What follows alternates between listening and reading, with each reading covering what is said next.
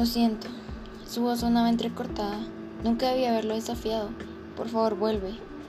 Las lágrimas caían sin cesar. Solo despierta. Te juro que no volveré a hacerlo. No puedes dejarme solo. Justo en ese momento se escuchó el pitido de la máquina, lo que significaba que su pulso había desaparecido. Para siempre. Ella había muerto. Las lágrimas habían sido tantas que el cuello de su camisa estaba empapado, sus ojos tan rojos como inyectados de sangre. Al verlo, podías entender lo que era el verdadero dolor de perder a alguien. Alguien como yo no sabía qué hacer en esa situación. ¿Cómo podría ayudarlo si ni siquiera podía abrazarlo? No podía consolarlo, no podía ser su hombro para llorar, si tan solo nunca nos hubiéramos conocido. Tal vez ella se quería viva y él no estaría destrozado, si tan solo no hubiera ido ese día a su casa. Unas horas antes, el día estaba perfecto para salir a caminar. El sol resplandecía al horizonte. No había nudo que opacara su esplendor. Pero como era una persona que no salía de su habitación, nunca aprovechaba esos días. No eran importantes para mí. Un día cualquiera podía coger el mando de mi consola y ponerme a jugar. Tenía más amigos en las redes sociales que en la vida real. Uno de ellos me estaba escribiendo. Lo genial que era su amigo que había hecho. Me pasó su contacto y al momento le escribí. Hola. No sabía cómo iniciar una buena conversación. Hola. En ese momento me encantó que él pusiera un mensaje con tantas as ya que es de una persona alegre normalmente. Solo con esto ya me caía bien. Era fácil que alguien se hiciera mi amigo. ¿Cómo te llamas? Mis manos tecleaban el celular con rapidez esperando su respuesta. Eso debería preguntártelo yo. Tú fuiste la que me escribió primero, acosadora. Era una respuesta tan bien pensada. Cada vez me interesaba más en él. Tu nombre es un poco extraño. Mi amigo ya me había dicho lo que sabía de él. No era necesario preguntar, pero quería ser decente. El tuyo también es poco común. Su respuesta fue extraña. Yo no sabía que él supiera quién soy. Eric me habló de ti. Eres muy bueno dando respuestas elaboradas. Casi nadie se comparaba conmigo con inventar respuestas rápidas. Luego de una larga conversación de tres horas, nos conocimos.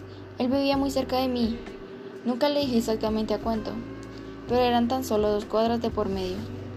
Podía salir y verlo. ¿Quién es tan tanto para conocer a alguien de internet? Podían sacarle los órganos y venderlos en el mercado negro. Pero las ganas de conocerlos a alguien que de verdad me interesaba eran demasiadas, así que estaba preparada para decírselo. ¿Podemos vernos? Suponía que iba a decir que no. No había persona tan parecida a mí en su estupidez. Claro, ya sabes dónde vivo, ven cuando quieras. Sus palabras me dejaron atónita. No hubiera creído que aceptaría tan rápido mi propuesta.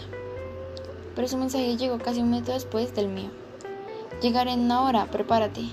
La valentía salía de mí. No tenía nada que perder, un alma menos en el mundo no hace daño.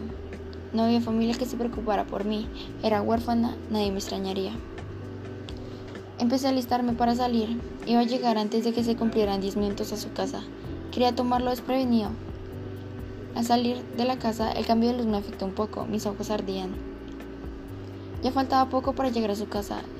Era de color rojo intenso.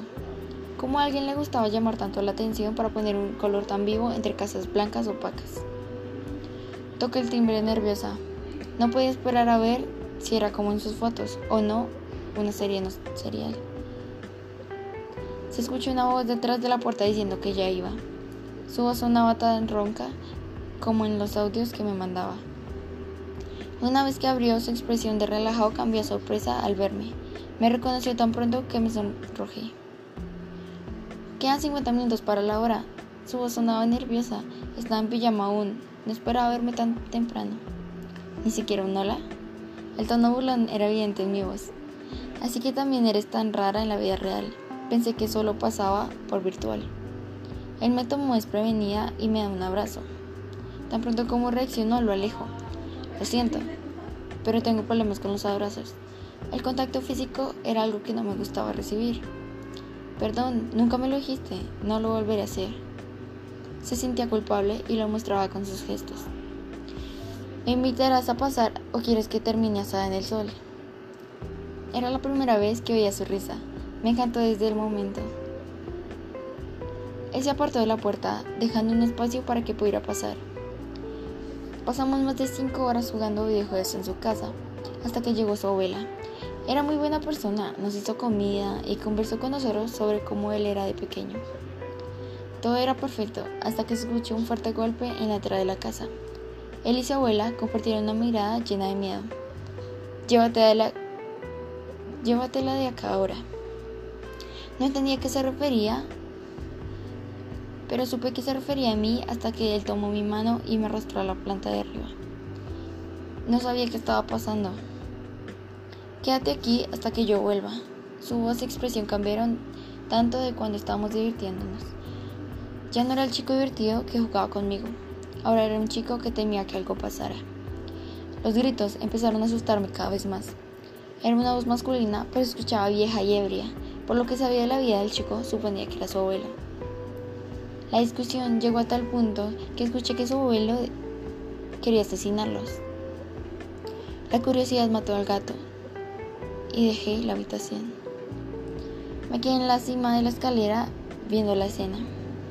Su abuelo tomó un machete. No tenía idea de dónde lo había sacado, pero ahí estaba. Lo tenía en alto, era una amenaza evidente. Si no hubieras nacido, nada hubiera pasado. Tu madre no tendría que trabajar y tú no serías una carga nuestra. Sus palabras eran dirigidas a su nieto.